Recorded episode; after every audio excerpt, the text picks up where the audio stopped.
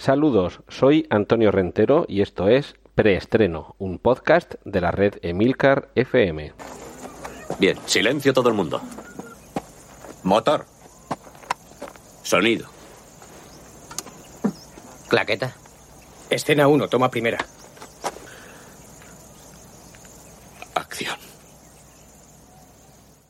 Para que no digan que en preestreno nos olvidamos de los clásicos, vamos a comenzar con Woody Allen. Sabéis que eso que se suele decir de las bicicletas, que si dejas de pedalear te caes, quizá a Woody Allen le pasa algo parecido y si deja de rodar se cae. Y si deja de estrenar, pues nos quedamos sin la magia de Woody Allen. Así que cada año los que nos gusta el, cine de este director, pues tenemos la suerte de asistir a uno de sus trabajos. La entrega que, que, toca este año, o por lo menos a final de este año, el 1 de diciembre, se titula Wonder Wheel. Eh, sería una de las denominaciones de las, las grandes norias habituales en, en, parques recreativos y grandes ferias. De hecho, está ambientada en los años 50 en Coney Island, que es eh, una, una gran zona de diversión y ocio muy próxima a Nueva York, en la costa atlántica y que además ha aparecido ya en alguna película de Woody Allen como pueda ser en, Días de Radio. En esta ocasión Wonder Wheel, producida por Amazon Studios, que recordemos que también bajo estos estudios ha producido la primera serie de televisión de Woody Allen, drama en seis escenas. Eh, como digo, en esta ocasión Amazon Studios se pasa también a la producción de cine, si bien es cierto que con un, con un lanzamiento limitado, es decir, no en un gran número de salas, también teniendo en cuenta que en los últimos años pues, Woody no es que sea no es que sea Michael Bay, para entendernos. La cuestión es que en Wonder, en Wonder Wheel vamos a tener un, un drama de época y los, los, principales protagonistas pues van a ser Kate Winslet, Juno Temple, Justin Timberlake, eh, Debbie Mazar, Jim Belushi. Eh, en fin, tenemos eh, algunos nombres ya conocidos y, algunos de ellos totalmente inéditos dentro de la filmografía habitual de Woody Allen. Así que tendremos que esperar a diciembre para ver por dónde van sus tiros en esta temporada. Quien parece que cada vez está afinando más el tiro con, con, las pistas que van sembrando las películas que va produciendo es JJ Abrams. Recordemos, había una película que era Monstruoso, el horroroso título que se le puso aquí en España, pero que eh, su título original era Cloverfield, que significa campo de tréboles en inglés. Eh, no decía mucho el título, en realidad no tenía gran relación con lo que veíamos en la, en la pantalla, pero es que se supone que era un nombre en código de una operación militar. Bien, pues los que hayáis visto la película sabéis un poco por dónde, por dónde va la historia. Y es que hace poco se estrenó otra película que se utilizaba también la palabra Cloverfield, era Cloverfield, 10 Cloverfield Lane, que es como una dirección, el número 10 de, de la calle Cloverfield o del, del, callejón Cloverfield. En este caso, no un callejón urbano, sino una dirección eh, rústica, porque era transcurría todo eh, en una granja, en donde había unos personajes encerrados en un recinto y, bueno, inicialmente parece que eso no tenía mucha relación con la película anterior, con Monstruoso, con, Cloverfield. Y parece, no vamos a desvelar nada, por si no habéis visto 10 Cloverfield Lane, pero parece que sí que había algún punto en común. Bien, este año eh, tenemos otra película que tiene alguna relación con todo esto de Cloverfield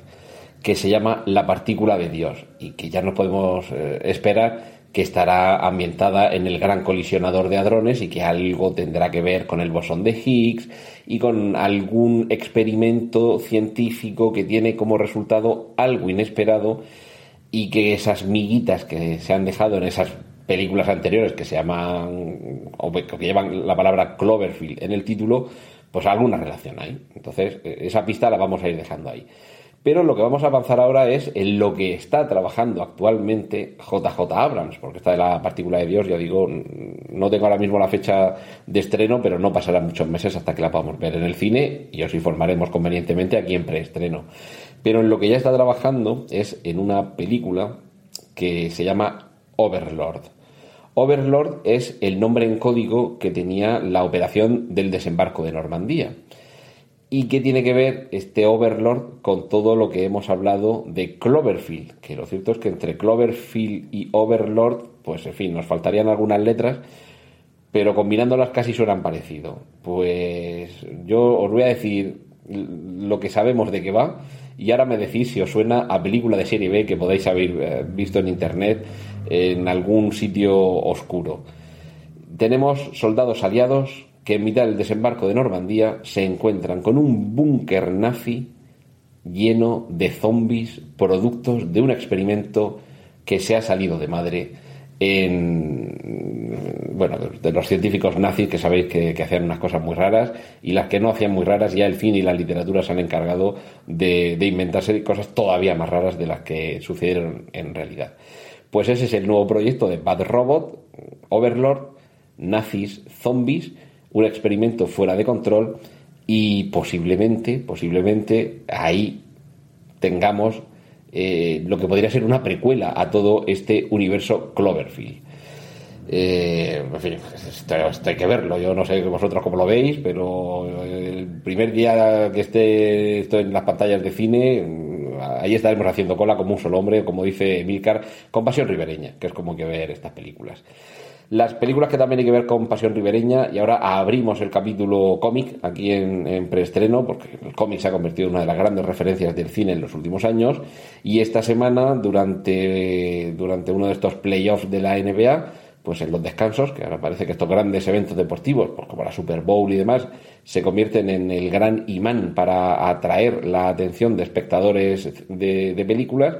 pues ya digo, en medio de uno de estos eventos, pues ha aparecido el tráiler de Pantera Negra, que es un personaje secundario realmente, no es de los más famosos o de los más conocidos del universo Marvel. Le vimos en Capitán América Guerra Civil y ahora lo que tenemos es una película con una estética, con una ambientación y probablemente con una línea argumental que tiene que ver mucho con el, con el Black Power, con el poder negro, porque está ambientada en la nación imaginaria de Wakanda, que está en mitad de África, y que es donde se extrae todo el vibranium que existe en el planeta. Vibranium, que es otro material de estos inventados, que con él se ha hecho el escudo del Capitán América o el brazo del Soldado de Invierno, por ejemplo, o el traje armadura que utiliza Pantera Negra, que es el superhéroe, que además su identidad secreta resulta ser Chala, el rey de, esa nación.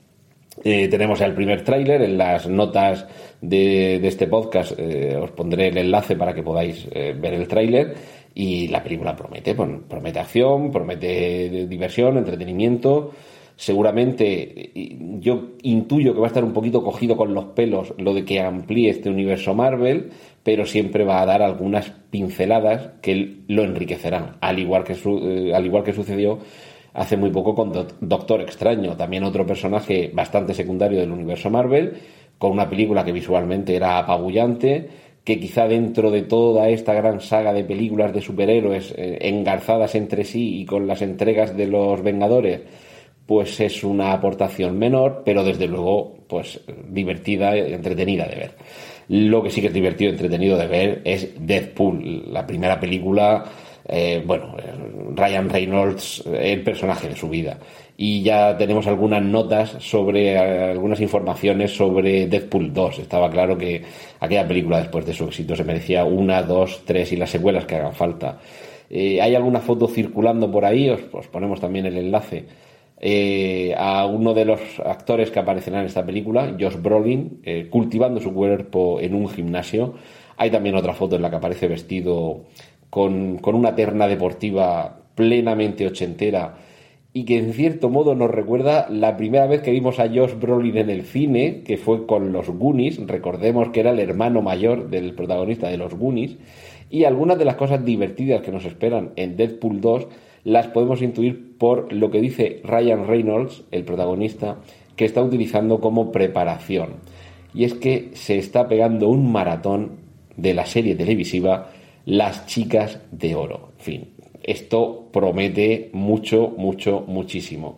Y además, pues también promete parte del, elenco femenino de Deadpool 2, porque además de confirmarse que, estará en él la actriz japonesa Shioli Kutsuna, también está Morena Bakarin, que si no las conocéis, yo os pongo un, vamos, no me, no, no, me molesta, no me importa poneros eh, el enlace a alguna página con fotografías de estas dos chicas, para que os vayáis haciendo una idea de qué es lo que vamos a ver en Deadpool 2. Y no dos, sino tres van a ser las películas con las que el nuevo Spider-Man nos va a permitir recuperar este personaje que tuvo una aparición estelarísima en Capitán América Guerra Civil, que yo creo que fue prácticamente lo que más nos hizo disfrutar de la película y lo que más esperanza nos dio de que tras un reinicio para, bueno, fallido en taquilla, pero yo creo que cinematográficamente salvable, vamos, vamos a decirlo así. Pero bueno, Spider-Man es uno de los personajes más queridos, de los personajes favoritos de la factoría Marvel.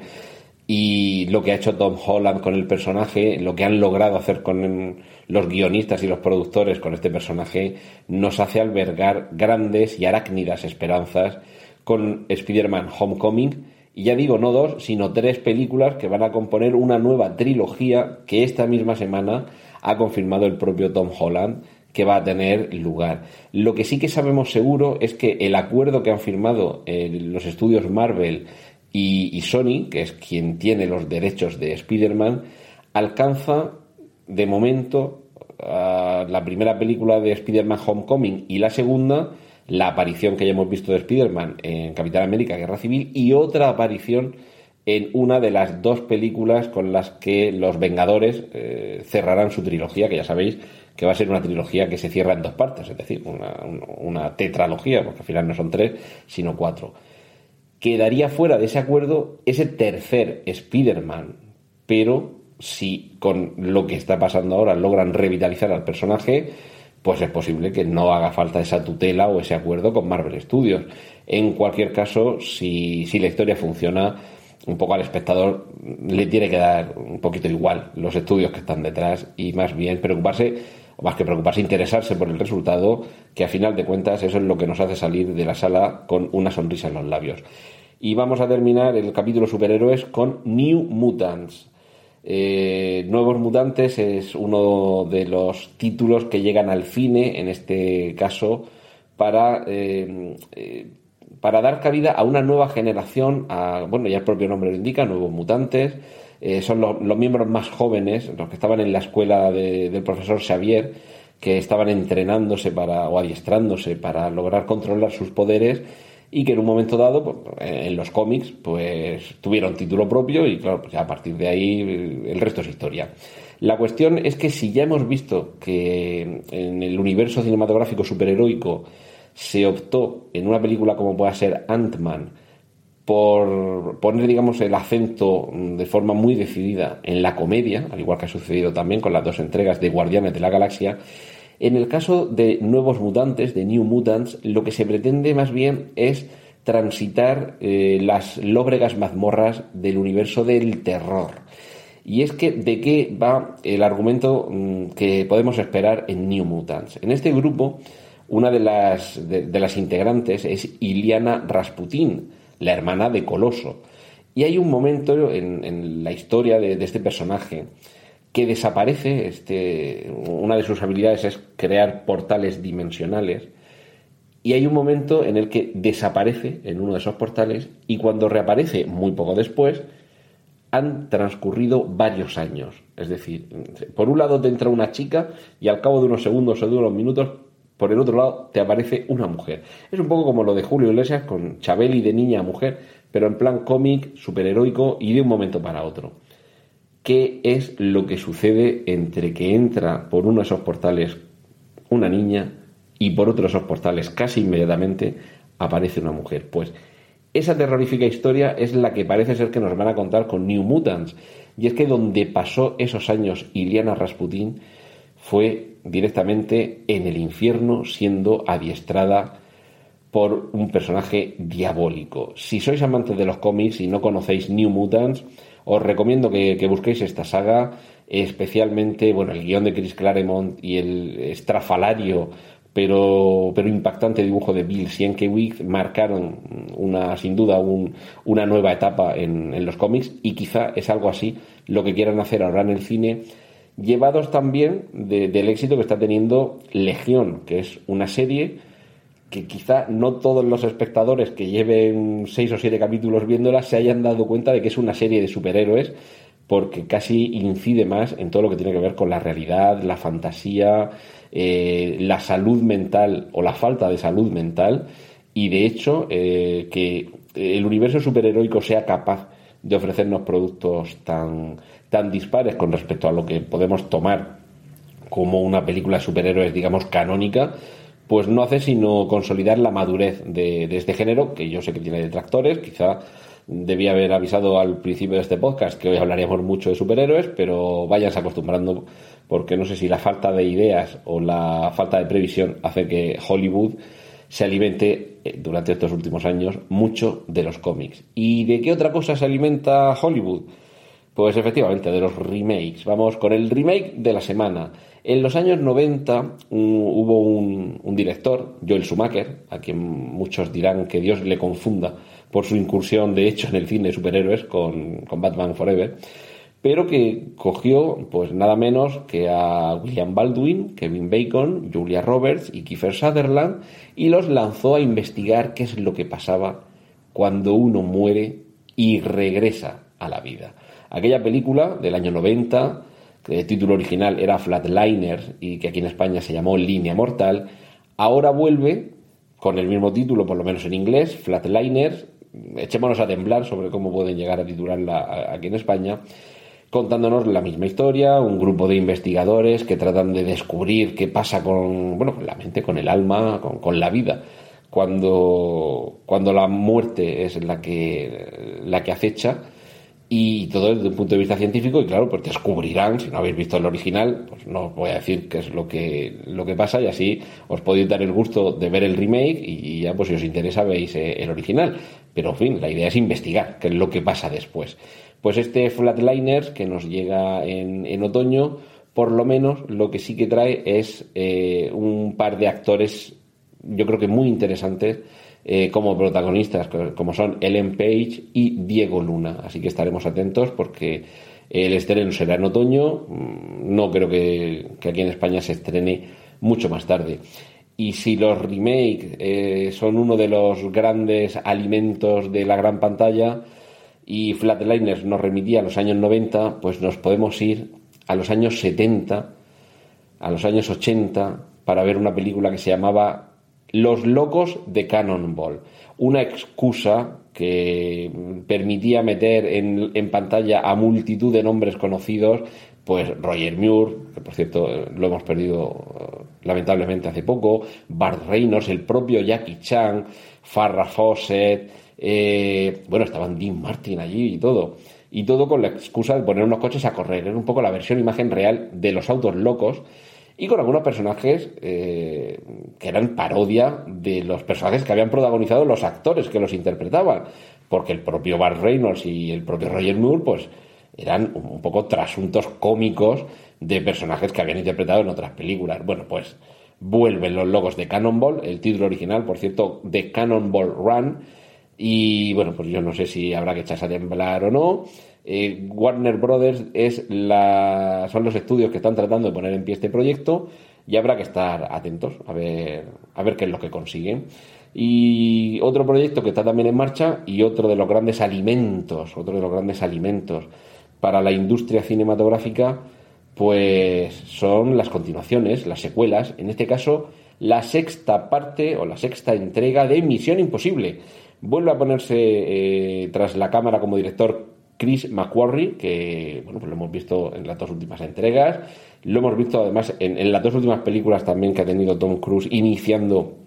o, bueno, tal vez iniciando unas posibles sagas, pero la noticia que, bueno, más o menos eso se, se, intuía que iba a haber una sexta misión imposible, es que parece confirmarse que estará Bridget Monaghan, que, ¿quién es? Eh, perdón, Bridget, Michelle Monaghan, que era la actriz que interpretaba a la mujer de Ethan Hunt en Misión Imposible 3. ¿Qué es lo que puede suponer esto? Pues quizá que en este Misión Imposible 6 sea ella, Michelle Monaghan, quien deba reunir al equipo para rescatar a Ethan Hunt, al personaje que interpreta a Tom Cruise. Podría ser una vuelta de tuerca interesante sobre, sobre lo habitual en, Misión Imposible. Y para despedirnos, que ya llevamos casi 20 minutos de podcast y tampoco es cuestión de, aburriros, os he hablado de Spider-Man, os he hablado de, esa confirmación de que va a ser una trilogía, eh, las nuevas películas con Tom Holland eh, enfundado en el traje del trepamuros, y no me resisto a compartir con vosotros lo que ha compartido el propio compositor de la banda sonora original de la película Spider-Man Homecoming. Si esto no os hace tener ganas de que la estrenen, yo ya lo siento, no sé qué más puedo hacer para, para ilusionaros con, esta, con este tercer reinicio de Spider-Man. ¿Os acordáis de la sintonía de la serie de dibujos, de dibujos animados de Spider-Man? Pues esperemos que esa sintonía la podamos oír en esta versión orquestal de la mano de Michael Giacchino.